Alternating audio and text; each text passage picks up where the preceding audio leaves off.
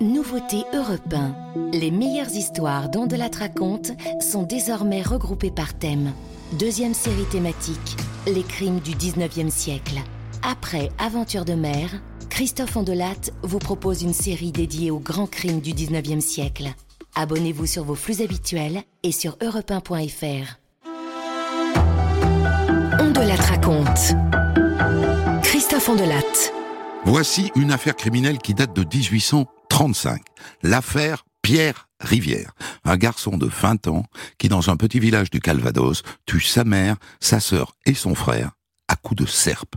Et on raconte au juge que ce Pierre Rivière est l'idiot du village, que c'est un demeuré, qu'il pousse des cris d'animaux. Et là va se poser la question, est-il fou Est-il aliéné Comme on disait à l'époque? Et si oui, est-ce que ça a un sens de le condamner à mort? Pour débriefer cette histoire, j'ai invité l'un des ténors du barreau de Paris, maître Jean-Yves Leborgne.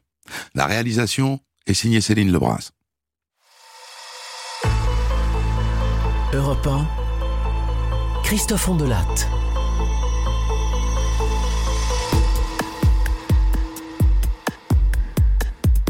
Cette affaire éclate un jour de juin 1835 aux alentours de midi, dans un petit village du Calvados en Normandie, Aulnay. Le maire est là, sur la place, il discute avec des villageois, quand arrive un homme en courant. Monsieur le maire, monsieur le maire, il est arrivé un grand malheur à la fauquerie. Le grand-fils Rivière, il a découpé la mer. C'est horrible. La Fauqueterie, c'est un hameau à environ 2 kilomètres, et les rivières, tout le monde les connaît à Aulnay. Que fait le maire? Il court chercher le juge de paix, Baudouin, et sous le soleil de midi, ils se mettent en marche à grands pas vers la ferme des rivières. Ils en ont quoi pour un gros quart d'heure? Je vais profiter qu'ils sont en route pour vous présenter cette famille, les rivières. Le père, Pierre Margrin, est un paysan. Un brave homme, une bonne patte. Sa femme, Marianne, en revanche, les gens ne l'aiment pas trop. Hein. Acariâtre, antipathique. Ils ont cinq enfants. Deux filles, Victoire qui a 18 ans et Aimé qui en a 8, et trois fils, Pierre l'aîné, 20 ans, qui a la réputation d'être un peu neuneux, Prosper qui a 14 ans, qui ne passe pas non plus pour un génie, et Jules qui en a 7. D'après ce que dit le type, c'est le grand-fils qui a découpé la mère. Ce serait donc Pierre, Pierre l'aîné, le neuneux, l'idiot du village.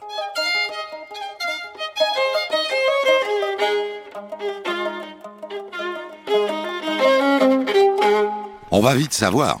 Le maire et le juge sont en train d'arriver à la fauqueterie. En haut de forme, rougeaux, transpirants, les voilà qui déboulent dans la cour terreuse de la ferme, où sont déjà rassemblés une bonne dizaine de commères.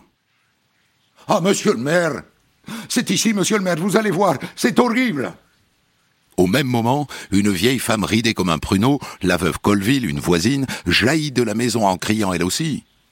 Oh, c'est horrible Oh, c'est horrible Et voilà donc le maire et le juge qui entrent à leur tour dans la grande pièce du rez-de-chaussée. Pas fiers, compte tenu de tout ce qu'on leur a dit.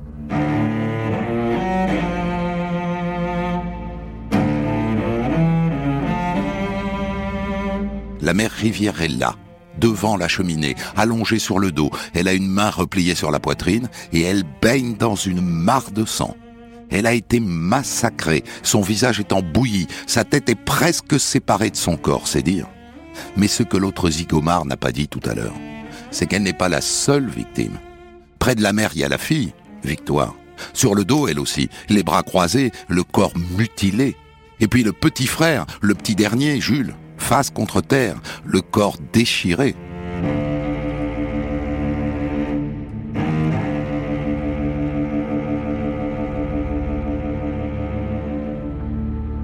Et voilà ce que raconte la voisine d'en face. La porte était ouverte. Je l'ai vu, le Pierre, qui tourmentait sa sœur. Il avait une serpe qui tenait au-dessus de sa tête. Alors j'ai crié, je lui ai dit, Pierre, mais malheureux, que vas-tu faire? Et c'est là qu'il lui a mis le coup sur la tête. Elle est tombée morte à ses pieds, la pauvre enfant. Oh mon Dieu Une autre voisine a vu le Pierre juste après le carnage. Oh ben je l'ai vu passer près du chemin. Il, il s'en allait au nez. Il marchait avec une, une serpe pleine de sang à la main. Et il m'a dit, je viens de délivrer mon père de tous ses malheurs. Je sais qu'on me fera mourir, mais ça me fera rien. Voilà ce qu'il m'a dit.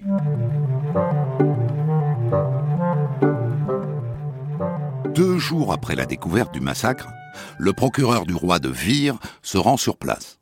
Et il tombe sur des villageois à la langue bien pendue, qui ont des tas de choses à dire sur le fils Rivière. Oh bah qu'est-ce que vous voulez? Un drame comme ça, ça devait arriver. Moi je le voyais le Pierre. Il courait après les gosses à la factory, avec un bâton dans les mains. Il criait « Je vais vous tuer Je vais vous tuer !»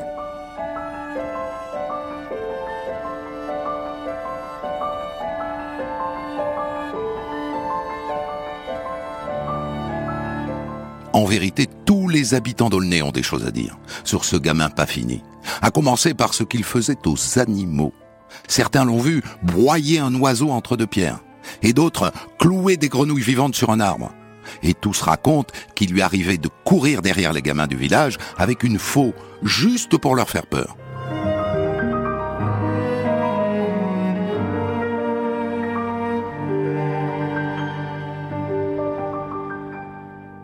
Et quand je lui disais Ça se fait pas le Pierre Faut pas faire ça ben, il se mettait à glousser comme une poule.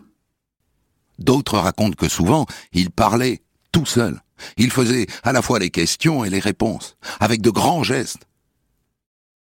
Il y a aussi quelque chose qu'il faut vous dire, monsieur le procureur. Ce Pierre-là, il aimait pas trop les femmes.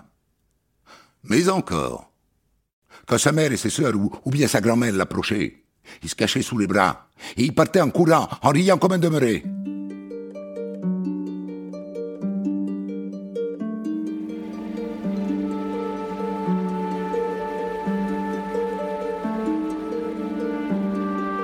Le procureur et les gendarmes, évidemment, interrogent le père.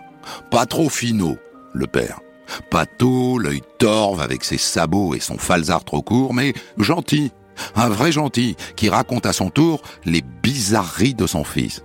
Les cris aigus qu'il poussait en permanence, les cris de chouette. Mais il ajoute quelque chose d'étonnant.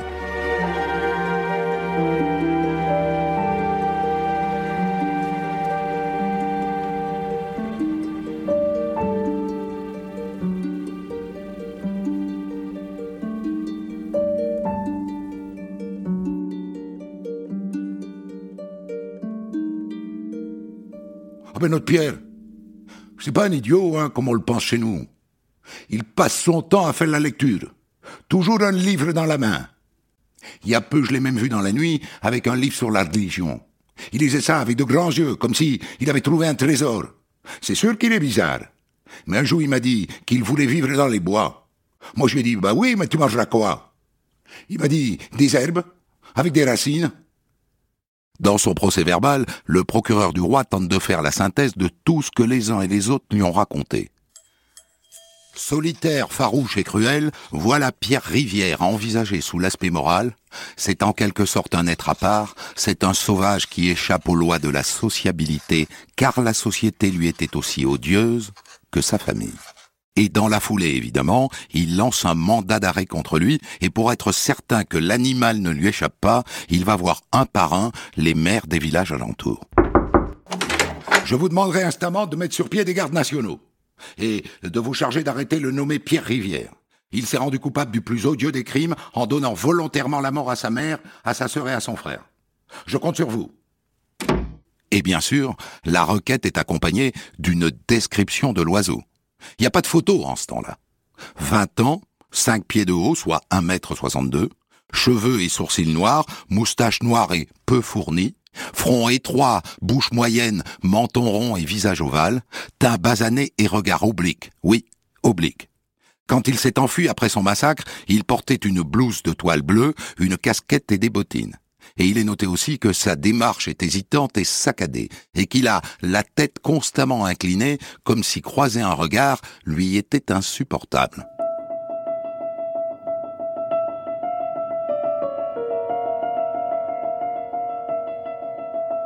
On se met donc à sa recherche. Mais vous devez réaliser qu'en 1835, il faut un certain temps pour que l'information fasse vraiment le tour du canton, et pour que tous les gendarmes du Calvados soient au courant. Entre-temps, on l'aperçoit à plusieurs reprises errant dans le bocage normand, avec sa trogne inclinée, son regard fuyant et sa démarche saccadée. Les gens disent qu'il a l'air tranquille et qu'on aurait dit qu'il se promenait. Mais le temps de prévenir les gendarmes, à chaque fois il disparaît. Et ça dure comme ça pendant des semaines, et bientôt un mois. Et puis au début du mois de juillet, à une dizaine de kilomètres de chez lui, à Laganerie, un brigadier de gendarmerie, bicorne sur la tête, l'aperçoit. La blouse bleue, les bottines, la démarche, la tête penchée, le regard fuyant, tout concorde.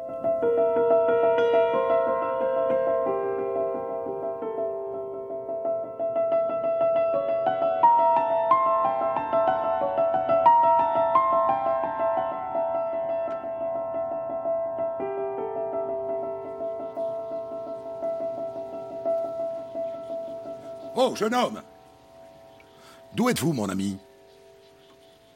Je suis de partout. Vous avez des papiers? Ah non. Et qu'allez-vous faire par là? C'est Dieu qui me conduit, et je l'adore. Ah oui, oui, oui, je vois. Comment vous appelez-vous? Rivière. Pierre Rivière.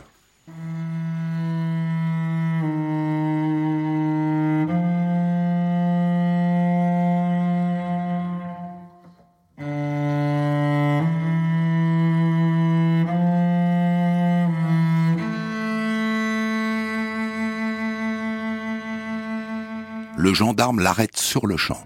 Et Pierre Rivière n'oppose aucune résistance. Il se laisse arrêter comme un écolier docile, conscient d'avoir fait une grosse bêtise.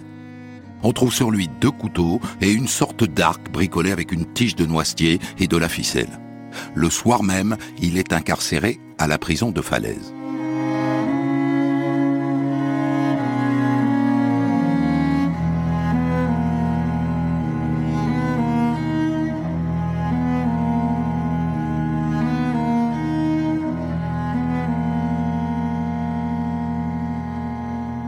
Semaine plus tard, le 9 juillet 1835, on le présente au juge d'instruction Exupère Legrain. Alors, jeune homme, dites-moi pour quel motif vous avez assassiné votre mère, votre sœur euh, Victoire, oui c'est cela, et votre frère Jules? Parce que Dieu me l'a commandé. Pour justifier sa providence. Ils étaient unis. Qu'entendez-vous par ils étaient unis? Ben, Ils étaient d'accord, quoi, tous les trois pour persécuter mon père. Tout au long de l'interrogatoire, Pierre Rivière répète qu'il a reçu un ordre divin, qu'il a vu apparaître Dieu accompagné de ses anges, et que Dieu lui a donné l'ordre de justifier sa providence. Bref, il tient un discours d'illuminé. C'est un aliéné, en conclut le juge. Un fou, un demeuré. On le ramène en prison. Et là, Pierre va se confier à son geôlier. Et à lui, il ne parle pas de Dieu et de ses anges. Il raconte une autre histoire. Alors que fait le geôlier? Il va répéter au juge, sur le champ, et le juge décide de réinterroger le gamin dès le lendemain. Jusqu'ici, monsieur Rivière, vous n'avez pas rendu hommage à la vérité. Vous étiez hier soir, à ce qui paraît, dans de meilleures dispositions. Alors dites-nous franchement aujourd'hui, quelle cause a pu vous porter à assassiner votre mère, votre sœur et votre frère?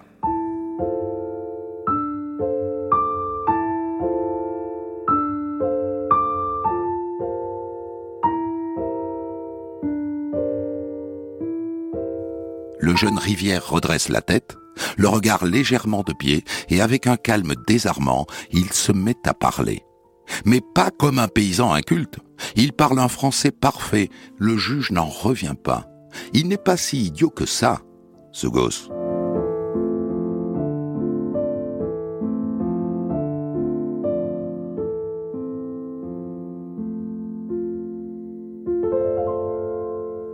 J'ai soutenu hier un système et un rôle que je ne peux pas soutenir longtemps. Je vais vous dire la vérité. C'est pour tirer mon père d'embarras que j'ai fait ça. J'ai voulu le délivrer d'une méchante femme qui le tracassait continuellement depuis qu'elle était son épouse. Une femme qui le ruinait. Et puis j'ai tué ma sœur Victoire parce qu'elle prenait le parti de ma mère, et puis j'ai tué mon frère parce qu'il aimait ma mère et ma sœur. Et là, c'est une autre histoire. Ça n'est plus un gamin illuminé qui prend ses ordres chez Dieu et chez ses anges. C'est le récit d'un assassinat délibéré, prémédité, avec un vrai mobile.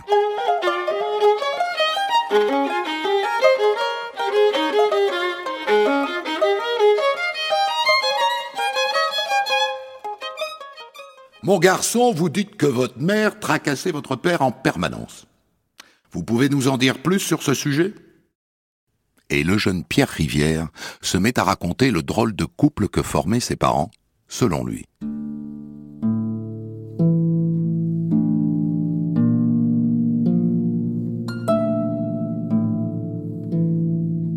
Il prétend que dès leur mariage en 1813, sa mère n'a pas voulu venir vivre avec son père, à Aulnay, qu'elle voulait rester chez ses parents, à Courvaudon, et qu'elle le faisait trimer comme une bête de somme, à le faire labourer tous les champs de sa famille à elle.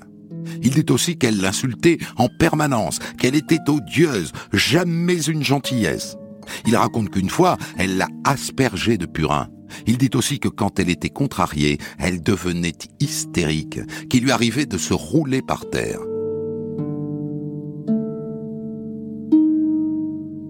Votre père Il ne réagissait pas Mais mon père, il était au petit soin avec elle. Il dit que quand elle est tombée malade, après l'un de ses accouchements, il a passé des semaines à la veiller toutes les nuits. Et à propos de sa mère, il ajoute Elle causait la ruine de mon père. Et s'en allait partout dépenser son argent. J'ai voulu sauver mon père de ses tourments, voilà tout. Très bien. À partir de quand avez-vous envisagé de tuer votre mère, votre sœur et votre frère? À peu près un mois avant. Après, j'y ai pensé tous les jours. Il a commencé par faire aiguiser la serpe chez Gabin, le maréchal ferrant du village. La nuit, il rêvait qu'il allait commettre son crime avec ses beaux habits du dimanche et ses souliers neufs. Et puis, il a attendu le bon moment. Plusieurs fois, il s'est dit, c'est maintenant, c'est maintenant que je le fais, et puis il s'est dégonflé.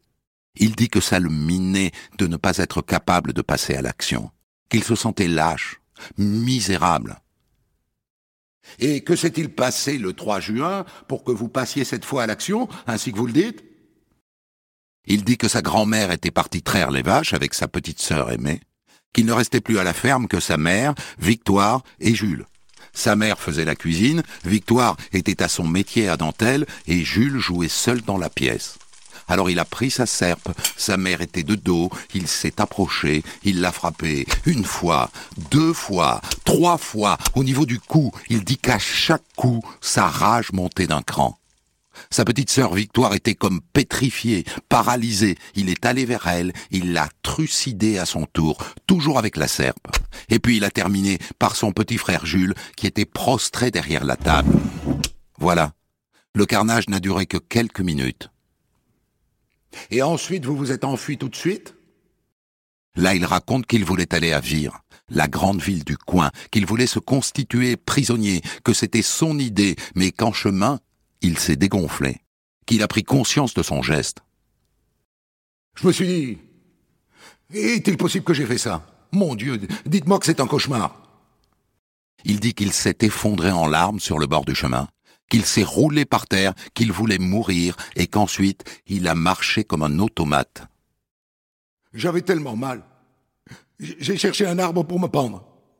Et puis je me suis dit qu'il fallait qu'on retrouve mon corps pour pas qu'on accuse mon père de m'avoir caché.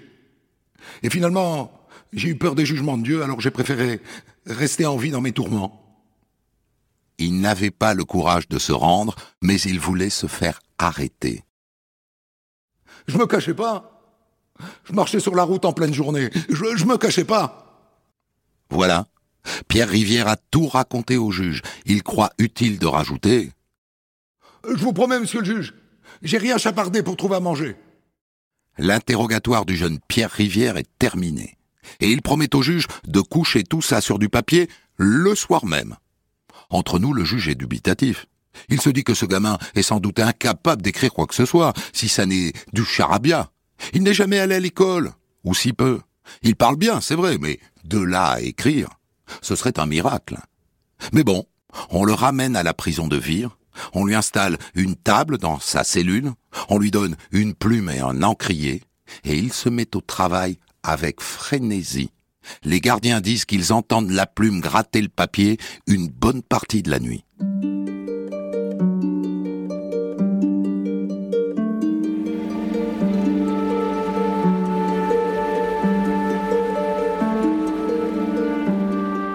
Toute la question maintenant est de savoir si ce Pierre Rivière est aliéné, fou, malade mental, ou si malgré son regard biaisé et sa tête de travers, il a toute sa tête.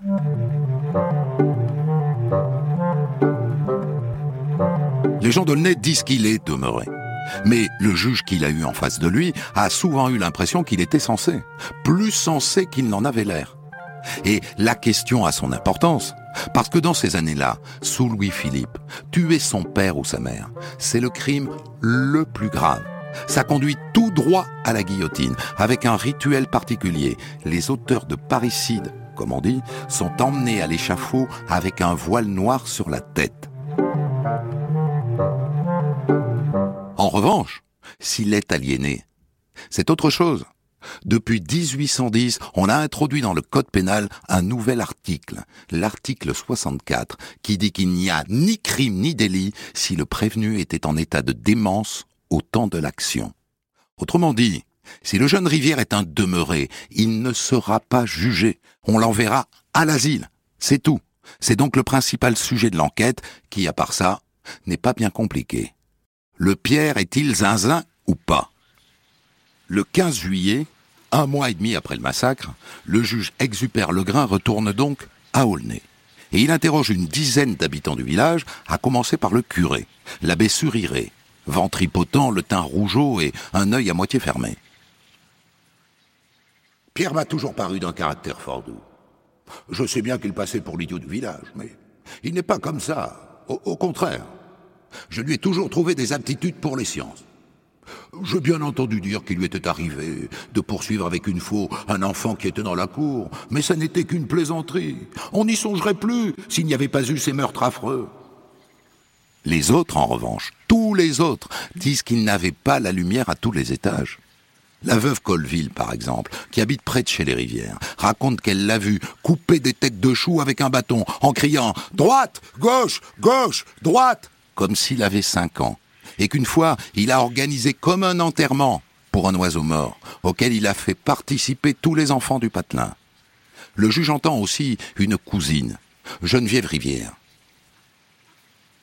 Oh, oh ben je l'ai souvent vu la tête levée, en train de parler tout seul. Quand je lui demandais ce qu'il faisait, il me disait Je parle avec les fées et avec le diable.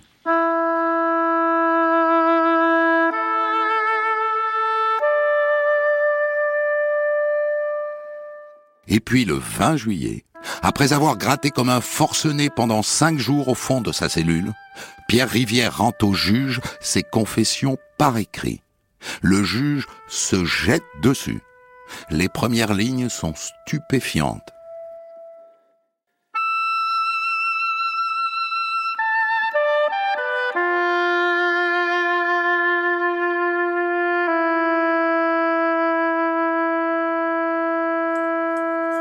Pierre Rivière, ayant égorgé ma mère, ma sœur et mon frère, et voulant faire connaître quels sont les motifs qui m'ont porté à cette action, j'ai écrit toute la vie que mon père et ma mère ont menée ensemble pendant leur mariage. Après cela, je dirai comment je suis résolu à commettre ce crime, et ce que je pensais alors et quelle était mon intention.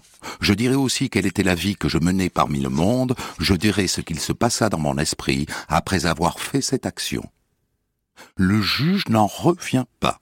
Certes, la syntaxe est parfois moyenne, l'orthographe chancelant et la ponctuation aléatoire. Mais à part ça, ça se tient. C'est du bon français. C'est même assez fascinant. Le gamin détaille mot pour mot, jour après jour, les humiliations que sa mère faisait subir à son père. Il a une mémoire exceptionnelle. Et puis il s'explique aussi sur ses comportements, sur ses bizarreries qui intriguent tout le monde dans le village. Il a peur des femmes, c'est vrai, mais parce qu'il a peur de laisser échapper un fluide invisible qui mettrait les femmes enceintes. Ces contorsions étranges, c'est de l'amusement, rien d'autre. Il dit aussi qu'il a tué sa mère pour ressembler aux héros des livres qu'il lit de façon boulimique, ceux qui se sacrifient pour leur patrie et pour leur roi. Lui s'est sacrifié pour son père. Il explique aussi pourquoi il a tué son petit frère, Jules, qui n'a que sept ans.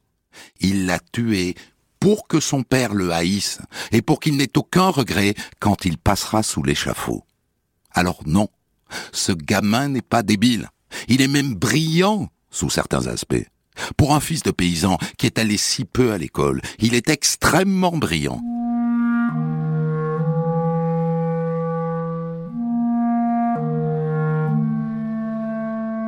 Le juge demande alors au docteur Bouchard, qui est membre de l'Académie royale de médecine, de l'examiner. Vous noterez que ce Bouchard n'est absolument pas un spécialiste de santé mentale. Il n'est pas aliéniste, comme on dit à l'époque. Il trouve le garçon bilieux, mélancolique, mais en excellente santé. Il note qu'il mange bien, qu'il dort bien et qu'il n'a jamais reçu de coup sur la tête.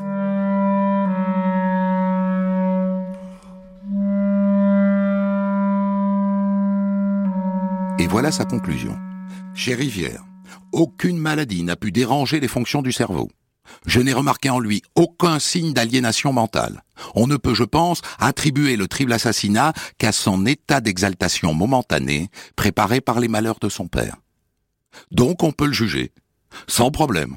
Et, dans la perspective du procès, on désigne donc au jeune Rivière un avocat, maître Berthaud, qui n'a qu'une seule carte dans son jeu. Tenter de prouver, malgré les conclusions du médecin expert, que son client est fou. Il demande donc une contre-expertise. Mais il la confie à un vrai spécialiste de la folie, le docteur Vastel, qui rend lui des conclusions tout à fait opposées. Non seulement il pense que Pierre Rivière est aliéné, mais il considère qu'il a hérité ça de sa mère, dont il évoque les crises d'hystérie. Voilà ses conclusions. Le retour de Rivière à des idées plus saines ne peut être que de courte durée. Il est dangereux et doit être séquestré dans son propre intérêt et surtout dans celui de la société. Bon. Eh ben maintenant tout va se jouer au procès devant la cour d'assises. À l'époque, ça ne traîne pas. Le procès est programmé pour le 11 novembre 1835, soit cinq mois après la tuerie.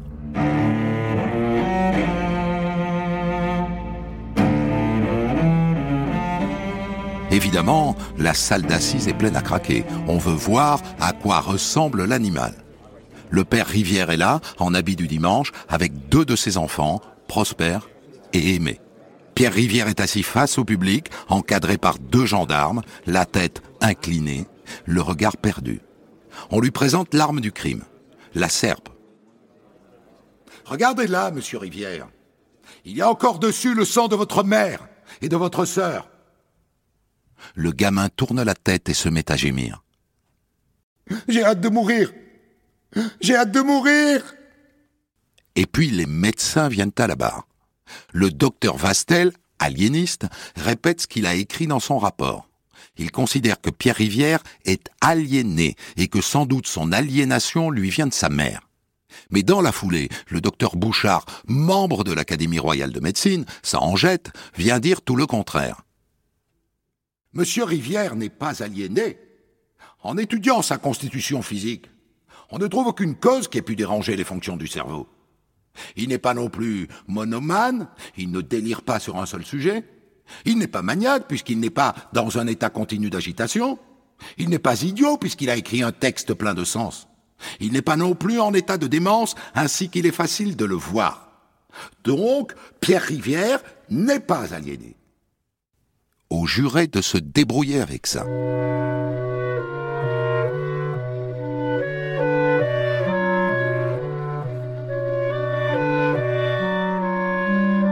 Les débats sont intenses puisque le délibéré dure trois heures, ce qui pour l'époque est beaucoup. On sait que les jurés demandent à relire le texte écrit par le jeune Rivière. Et le verdict tombe. Les jurés n'ont pas retenu la folie. Pierre Rivière est donc condamné à mort. Mais l'affaire ne s'arrête pas là. Les journaux s'emparent du débat. Le pilote du Calvados, par exemple, écrit Nous déplorons du fond de notre âme qu'il faille encore recouvrir au bras du bourreau pour guérir les maladies quelquefois héréditaires. Qu'il nous soit permis de joindre notre voix consciencieuse à la voix émue du défenseur. Pitié pour lui, pitié pour lui, mais pas d'infamie et surtout pas d'échafaud. Idem dans la Gazette des tribunaux. J'espère que le roi, éclairé sur cette affaire, trouvera dans sa clémence le moyen de concilier les droits de l'humanité et l'intérêt social. Certains jurés eux-mêmes écrivent au roi Louis-Philippe pour demander sa grâce. Qu'on l'enferme, oui, Mais qu'on le tue, non. L'avocat mobilise un collège de médecins, sept pontes de la médecine de l'époque, qui se réunissent le 25 décembre 1835, jour de Noël. Il y a là le doyen de la faculté de médecine de Paris, le médecin du roi en personne, le secrétaire perpétuel de l'Académie royale de médecine et d'autres grands médecins. Et pendant toute la journée, ils se penchent sur le cas du jeune Rivière. Et voilà leur verdict.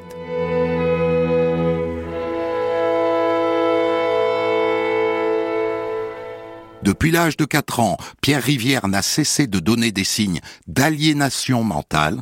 Son aliénation a persisté, quoique moins intense, après les homicides qu'il a commis. Ces homicides sont uniquement dus à ses délires. En conséquence de quoi, le 10 février 1836, le roi Louis-Philippe accorde la grâce à Pierre Rivière et commue sa peine en réclusion criminelle à perpétuité.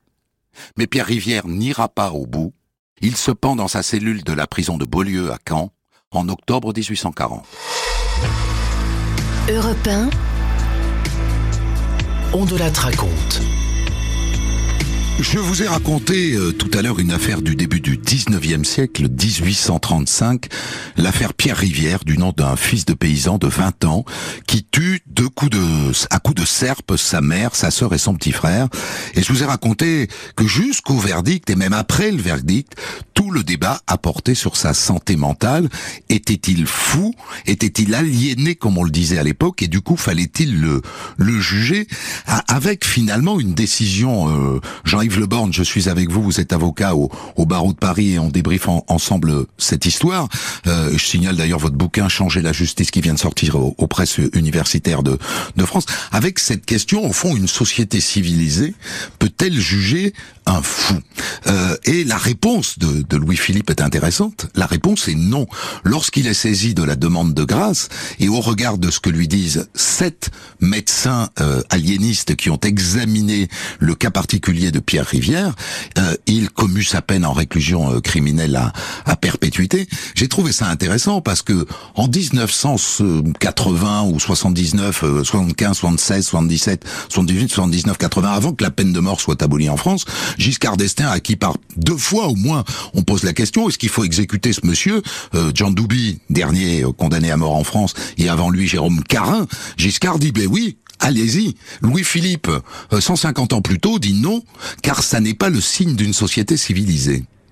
Elle est intéressante cette histoire. Pour Je pense que les chefs d'État, qu'il s'agisse du roi des Français de 1835 ou qu'il s'agisse d'un président de la République et de la Ve République, réagissent à la fois en fonction de leur propre sensibilité, mais aussi avec en arrière-fond l'idée qu'ils se font de ce que le peuple pensera de leurs décisions. Et nous sommes dans une société, aujourd'hui, au XXe et au XXIe siècle, qui est infiniment plus paisible que ce qu'était la société du XIXe siècle, où le crime était un peu quotidien, où la notion de coupe-gorge était une réalité, et même s'il se passe encore de nos jours un certain nombre d'événements extraordinaires et criminels, il s'en passe beaucoup moins qu'au XIXe siècle. Mais le problème, c'est que parce que notre société s'est raffinée, parce qu'elle s'est en quelque sorte criminologiquement un peu calmée, apaisé. Il y a une sorte d'intolérance absolue. Je pense qu'il y avait, vous l'avez peut-être connu, euh, chez nos anciens, ceux, ceux, qui étaient nés au début du XXe siècle, voire à la fin du XIXe, une sorte de, de tolérance pour le malheur. Aujourd'hui, cette tolérance n'existe plus. Et nous, nous percevons dans les tribunaux des choses assez extraordinaires. La folie, selon le texte même du Code pénal. Article 122 1 Exactement. Doit absolument amener à une réduction de la peine. Mais en fait, la folie fait peur. Et loin de constituer une circonstance atténuante, elle aiguise en quelque sorte cette crainte, cette frayeur devant cet être qui n'est pas l'homme normal, puisque précisément il a tué. Et je pense que ce raffinement dont vous parliez de, la société du 19e siècle, par rapport peut-être à une plus grande dureté de celle du 21e, vient du fait que la tolérance populaire n'est plus la même.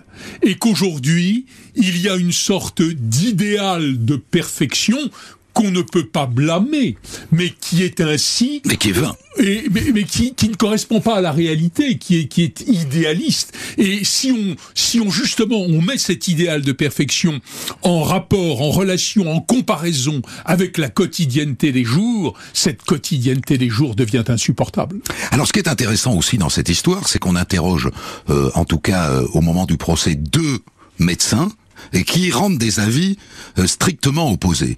Un premier, le docteur Bouchard, dit non, il n'est pas aliéné, et le second dit oui, il est aliéné. Et ça, c'est quelque chose qu'on retrouve encore aujourd'hui, que vous avez dû rencontrer devant la cour d'assises. On prend deux psychiatres, on les met à la barre, et ils disent l'inverse l'un de l'autre. Mais bien sûr, j'ai rencontré cela, et je dirais même que chez les psychiatres, quel que soit le, le niveau élevé de leur connaissance scientifique, même si on sait que la psychiatrie n'est hein, peut-être, hein. oui, n'est peut-être pas aussi euh, organisé rationnellement que, que d'autres domaines de la médecine, mais chez les psychiatres, il y a aussi la part morale de l'individu. Il y a l'idée que déclarer une irresponsabilité, dire qu'une aliénation est là, dire qu'il y a qu'il n'y a pas matière à condamnation ni même à poursuite, c'est une façon d'exonérer le responsable, je ne dis pas le coupable, mais l'auteur de l'acte, c'est une façon d'exonérer sa responsabilité. Et ça, c'est difficile. Je me souviens d'un psychiatre qui un jour euh, m'avait dit, à propos d'une affaire que nous avions connue ensemble, chacun dans son rôle, et où il, a, il avait conclu à l'irresponsabilité. Certains de ses confrères lui avaient dit, avec tes sottises, tu nous as pris un lit pour 20 ans. Oui. Tu nous as pris un lit pour 20 ans, c'est intéressant. Euh, euh, la cour d'assises est souvent considérée comme euh, euh, le moment qui fait du bien aux victimes. C'est peut-être à l'origine d'un immense malentendu, car le procès d'assises n'est pas là au bénéfice des victimes, il est là au bénéfice de la société, et uniquement c'est c'est l'infraction à l'ordre social, à l'ordre moral, à l'ordre légal que l'on juge dans les prétoires au pénal. Ce n'est pas un lieu où en quelque sorte on offrirait aux victimes une possibilité, comme on dit aujourd'hui, de faire, leur deuil, de d'admettre ou en tout cas de, de de digérer, si j'ose dire, cette forme de douleur abominable que peut représenter par exemple la mort d'un proche. Il y a une sorte de de possession progressive par les victimes du dossier pénal, de l'audience pénale. Ce n'est plus même si vous avez raison de dire que ce devrait être, mais ce n'est plus tout à fait la société qui juge l'infraction à l'ordre qu'elle estime devoir être le sien, c'est une manière de, de faire passer en quelque sorte, de faire admettre, ou en tout cas de faire oublier, d'effacer cet effroyable scandale qu'est le crime. Merci Jean-Yves Leborgne, merci d'avoir apporté votre voix à la, à la réflexion sur cette affaire euh, Pierre euh, Rivière. Je rappelle le titre de votre dernier livre au presse universitaire de France, Changer la justice. Des centaines d'histoires disponibles sur vos plateformes d'écoute et sur europe